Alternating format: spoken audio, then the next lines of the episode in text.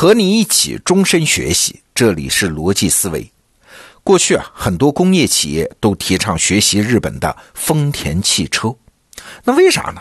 因为丰田有一些很酷的做法啊，比如说授权一线员工，只要在生产线上发现有问题，可以随时叫停生产线。请注意哦，不是什么管理人员哦，是一线员工就有这样的权利。那别的公司跟着去学，哎，也给什么一线员工授权，一个环节有问题就可以停掉整条流水线。但是你想，这一套招法，你要是学的不到位，会产生什么结果啊？它反而会造成效率降低、资源浪费。你想，流水线呢，它是一条线呢，环环相扣啊。某个环节突然一停，这不就是我们俗称的掉链子吗？这还能有好？整个工厂的效率都下降。那问题来了，同样一个做法，为啥其他人不行，偏偏丰田就行呢？那今天我们先来说说丰田具体是怎么干的。丰田这个制度啊，有个名字叫安灯制度啊，就是在流水线上安装一些信号灯。公司告诉员工啊，不管你在流水线的哪个位置，只要你发现自己的工作站有问题，你马上按一个按钮，或者是拉下灯绳，这个灯就亮了。你面前的流水线会慢慢的停下来，那这么做的目的当然很明显了，是为了控制产品质量吗？不让这个环节的瑕疵品流动到下个环节，这个环节的问题就在这儿就解决了。那别的公司学丰田学到这儿就晚了呀，经常是一个环节停下来，整条流水线就停，甚至整个工厂都停啊。等这个环节的问题解决，那肯定是效率低嘛。而丰田的安灯系统，它没有这么简单啊，它是有这么几个关键的控制点。第一，黄灯不停，红灯才停。员工按了按钮，就遇到问题，按了按钮，它亮的是黄灯，流水线不会马上停，而是有一个十五秒到三十秒的反应时间。如果这段时间里问题没有解决，那红灯就会亮，流水线才会停下来啊。你觉得这个很好学吧？好，第二条叫缓冲空间。丰田啊，会把流水线分成几段那每段之间呢，会有七到十辆车。那这样呢，一个工作站停了，下一个工作站还能正常工作七到十分钟啊，这就基本上不会发生整个工厂停工的情况。哎，这听起来也很好学吧？没有什么技术含量。哎，下面难的来了啊！第三点是团队支持。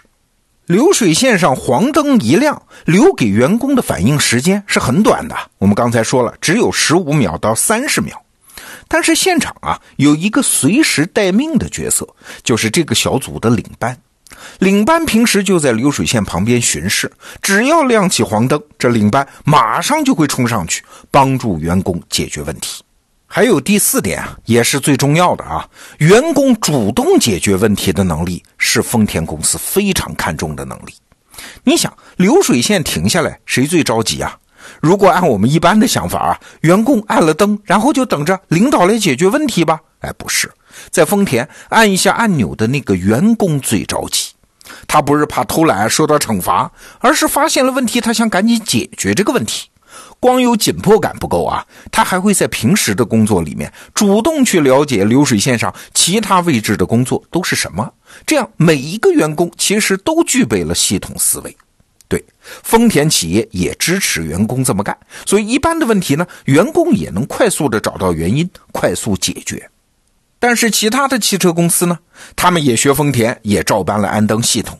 但是啊，他们的生产现场员工一旦有事儿，按下了安灯按钮。然后呢？然后现场没人呐，员工也是干着急啊，找领导 啊。领导在哪儿呢？领导进办公室抽烟玩牌去了啊。等找到领导，按照正常流程汇报，领导再出来再解决问题。哎，那现场的效率当然就完蛋了嘛。虽然啊，这些细节说起来很琐碎，但是你感受到什么差别没有？你会发现啊，丰田的车间说起来是流水线。但是这线上的每一个点，它不是孤立的啊，甚至它的联系也不是单一的，任何一个点都会得到其他的点的响应和支持。所以严格的说，这不是生产线，而是什么？是个岛，是生产岛。这岛上任何一个点有事儿，马上就能得到八方支援。哎，这个生产岛的效应其实比看上去的还要深刻。比如。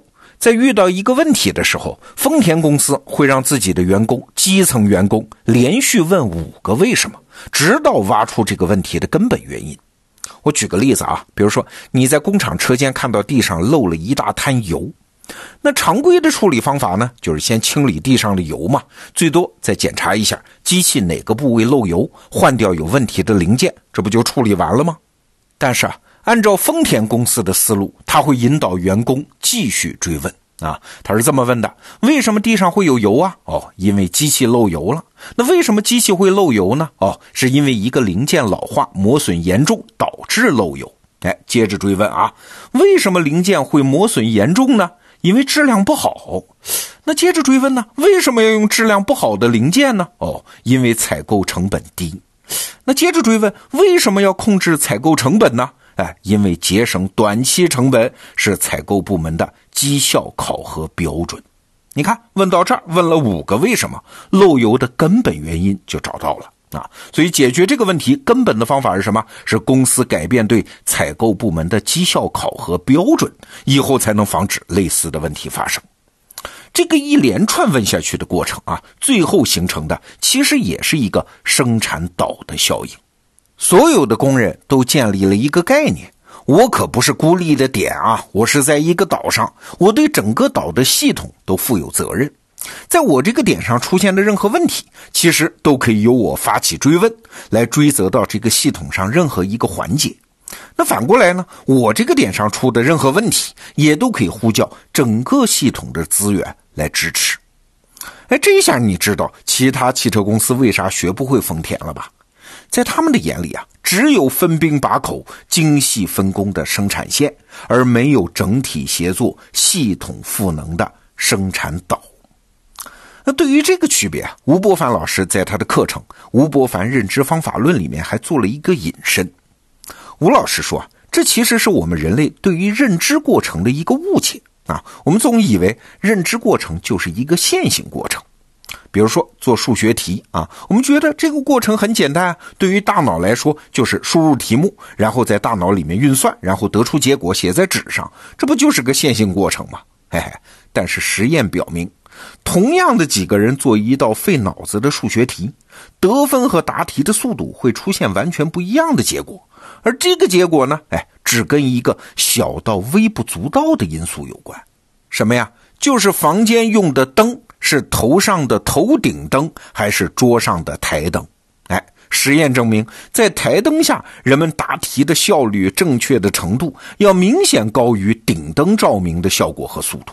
哎，你看，只要牵扯到人，其实就不存在什么线性的活动啊。一个人他就是一个岛嘛，一个人在任何时间点上都会受到非常复杂的身体体验、心理状态、环境因素的影响。虽然身处在一个精细分工的社会，但其实每个人还是像生活在孤岛上的鲁滨逊一样啊。他本人既是渔夫，又是农夫，既是猎人，还是士兵，甚至是老师。在同一个时刻，这鲁滨逊可能同时扮演着多种角色。那这种对于人类认知活动的理解，我们称之为叫具身认知啊。什么意思？从字面意思理解，就是所有的人类认知活动都不是脑子的事儿，它是整个身体的事儿，所以叫具身认知。我们举个更能说明问题的例子啊，比如说你去迪士尼乐园的鬼屋。你明知道那些东西都是有意做的效果，哎，是个表演。你明知道那是很安全的，但是你还会觉得很恐惧、很刺激，为啥？这也说明人类的大脑它不是一台从输入到输出的线性设备嘛。大脑的想法它自己也做不了主，控制不了啊，它也受到多重因素的影响啊。大脑就是一个四面透风的岛。我们再回到汽车生产线啊，自从福特公司发明了生产线，那从企业管理的角度呢，就越来越倾向于把工人看成是线上的一个点，把工人的生产看成是一条线。能想到的优化方式呢，哎，就是不断提高点和线的工作效率啊。尤其是那个著名的泰勒制，所谓的科学管理兴起之后，这个趋势就更明显。